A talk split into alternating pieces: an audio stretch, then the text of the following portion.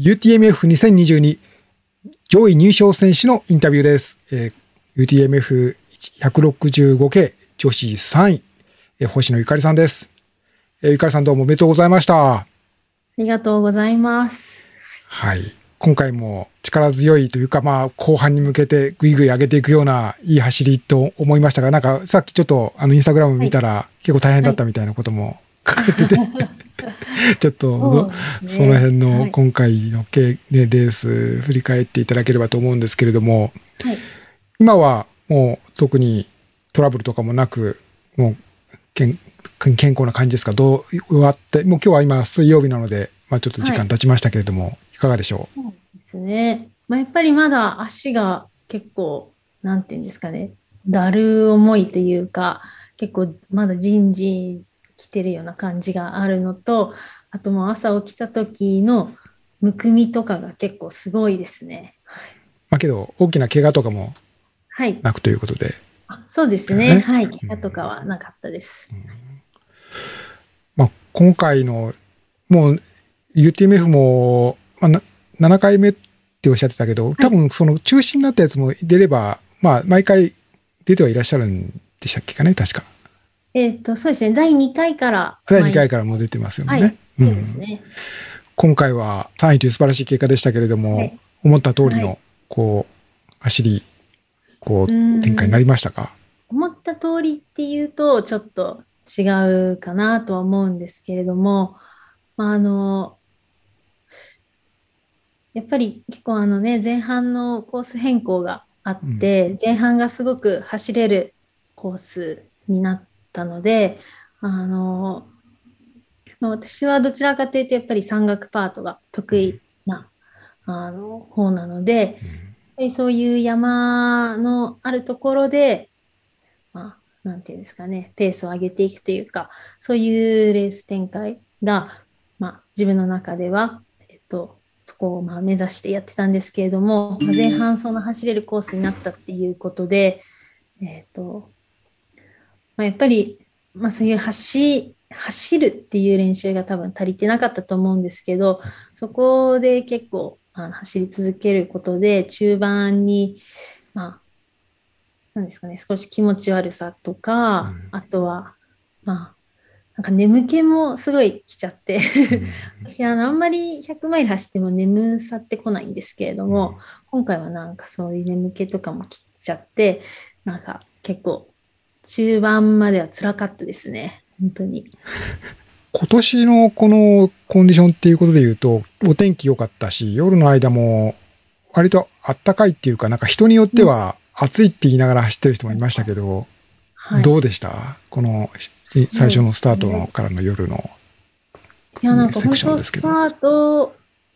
から、やっぱまあ、ずっと走れるじゃないですか。それで結構汗かいて、うん、あの、まずその時点でなんか、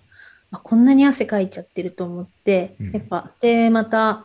明日もね、暑い、次の日も暑い予報が出てたんで、もうとにかく脱水だけは気をつけようと思って、で、あのこまめに水分補給と電解質補給はしてたんですけれども、うん、結構夜もそうですね暑かったですね、うん、ただえっ、ー、とどこかな富士急出るあたりかな、はい、ぐらいはやっぱりあのも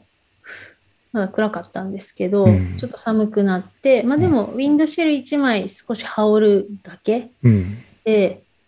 走り出せばまた暑くて脱ぐみたいな、そんな感じでしたかね。なるほど。はい、そうですね。そうそう、そうですね。こう割と超そうです。3時とか、それぐらいなのかな、うん、とかですか、ね、2時とか3時とかの時間なんですかね、はい。うん。前半が厳しかったというふうにおっしゃってたんですけど。はいまあ、眠気が入ってあ、眠気、そうおっしゃいますね。はい、そうですね。で、まあ、正直このエイドで、えっ、ー、と、まあ、2分間目つぶったんですけど、うんあの私本当今までのレースで、まあ、ずっと旦那さんがあのサポートに来てくれるんですけどなんか今までのレースでなんか初めて眠いって言ったみたいなことを、はい、言ってたぐらい、うん、そうですね今回はやっぱり眠気とあとはまあうんなんかこうそうですねやっぱりずっとこう走やっぱり山があると歩いて登ったりとか、そういうことがあるじゃないですか。うん。それがなく前半はずっと走り続けてたんで、うんまあそれによるやっぱりこう、胃腸の揺さぶりなのかわかんないですけど、それでやっぱ結構胃腸にも来ちゃったんですよね。うんそうですね。まあでも、それも、えっ、と、なんかこう、やっぱり夜が明けて明るくなってくると同時にだんだん、まあ、眠気も収まりましたし、まあ、気持ち悪さも一旦収まって、で、まあ、ここから山だし、はい、なんか、この山パートがやっぱり勝負だと思ってたんで、そこへ向けてなんかちょっと気持ちも上がっていったっていう感じはありますね。山中湖という、キララというかな、だいたい100、まあ今年はちょっとココースが変わりましたけど、まあだいたい120キロとか、それぐらいのところまでが、こういろいろ厳しくて、そこからもう一回スタートするぐらいの気持ちでとかってね、このアドバイスとかよくされますけれども、はい。まあまさにそれが当てはまって、キララからはまた別の、め こう、朝朝になって、もう一つはい気持ちよくまた走れるようになったっていうことなんですかね。そうですね。まあ、まあ、実際にはめちゃくちゃ本当辛かったんですけど、からからももう本当に、で、暑さも本当結構厳しくなって、で、やっぱりもうジェルとか飲んでも、あの、本当吐きそうになったんですけど、でも飲まないわけにはいかないしっていう感じで頑張って飲み込んでみたいな、そういう感じで、なんですけど、まあでも本当にもう、まあコース変更とか、知る本当前前からもうキラー以降が勝負だと思ってたんでここから上げないともう何のためにトレーニングしてきたんだっていう気持ちで はいそこから上げていきました。キララからはまさにこの石張山とかですよね。二重曲がりはい、百子とそうはい、う、DMF の後半のハイライトというか、うん。えー眺めもいいし、まあなかなか山岳的なセクションうんですよね。まあ、ね。ゆかりさんにとっては、この得意の、得意とするというか、まあ好きなセクション、はいなっていうことになりますか。え3年前の大会の時とかは、まあ、雪が降ったりとか、はいあはいまあ、こう、濡れてると滑りやすかったりとか、うんなかなか、こう、な、難易度の高い、こう、場所になることがありますけど、今年はいかがでした？か、そう、割とこう、たすんなりいけたという感じだったんですかね。えっと、そうですね、サーフェス的には、あの、そんなに、なんていうんですか、こう、難しいサーフェスではなくて、なんか今までの中では、杓子の下りも一番の中では思うんですけれども、あの、まあでもやっぱり、まあ、20、キララから二重曲がりまでも、すごい、あの、長くはないんですけど、急な登りとかがたくさんありますし、うん。やっぱね、杓子山は本当にいつまで経っても山頂に届つかないみたいな。うん。正ピークがいくつもありますもんね。うんはい。やっぱね、あの、きつい部分なんですけど、でもまあそういうのも全部もう分かってはいたので、はい、とにかく前に進むだけだと思って、はい、進んでました。順位的にもぐぐぐっとここでうん、上がっていってましたよね。はい、そうですね。その辺は、まあ、やっぱりある以上は表彰台立ちたいなみたいな、こう、モチベーションがそこにもあった。あんまりそんな、そこ、そういう、こう、ことは考えなかった。どう、どうなんでしょうね。そうですね。えっと、確か、押野の時点で8位だったと思うんですけど、えっと、まあ、そこからは、なんか、一個でも順位上げようっていうのは、その時には、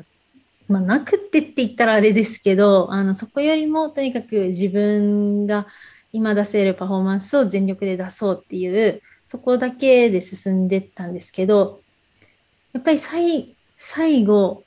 えっとまあ、だんだん順位が上がってって、最後、下山のトップにつく、本当手前で3位の選手に追いついたんですよね。3位だった澤田さんに。さん。はい。で、まあ、その3位の選手が、まあ、なんかこう、見見えたっていうか、3位の選手に近づいてるっていうのが分かったときは、ここまで来たら3位になりたいと思って、あの、結構プッシュしました。ああ、ご自身の、アキロさんのサポートで、フィニッシュまで、す助けられたっていうふうに、あの、あの、えー、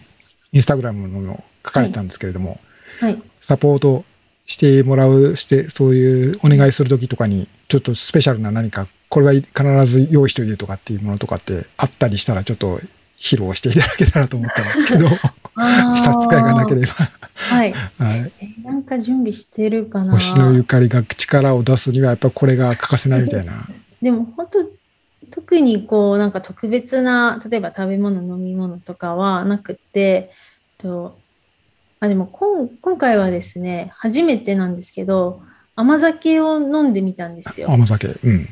でしかもあの生姜入り？で生姜ってこう気持ち悪くなった時に結構はい。落ち着かせてくれるって言うじゃないですか、そうですね。ジンジャーは。うん。はい、なので生姜入りの甘酒飲んだら本当に結構落ち着いたんでこ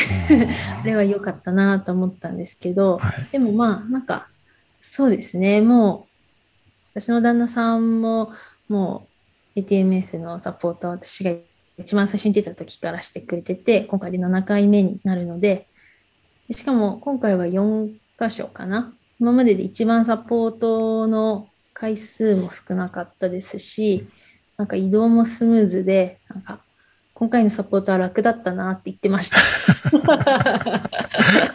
まあ、天気もね、運転する側にとっては天気も良かったし、飛行待ってる間とかも過ごしやすかったかもしれないですね。はい、ってうん言ってました。うんまあ、ということは、ご主人がいらっしゃってること自体が、まあ、力になってるという、こういう美しい話になるんですかね。はい、丁寧にまとめていただきありがとうございます。まあ、失礼しました。はい。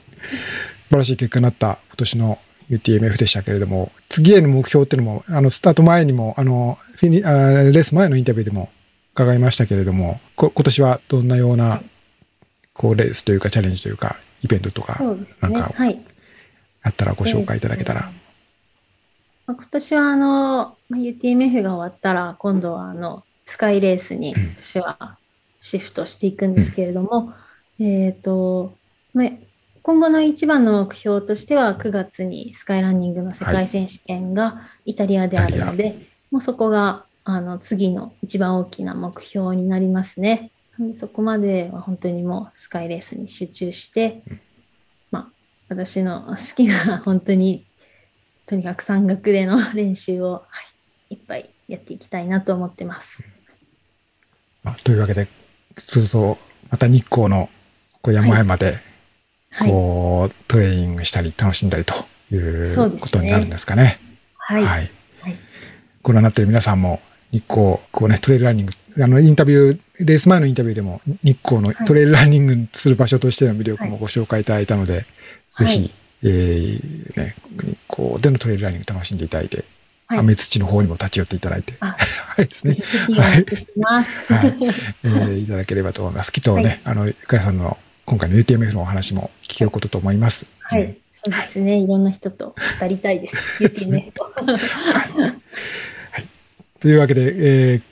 インタビューさせていただきました。えー UTMF2022、えー入賞選手のインタビュー、えー UTMF165 系女子3位、えー星野ゆかりさんにお話を伺いました。ゆかりさんありがとうございました。はい、ありがとうございました。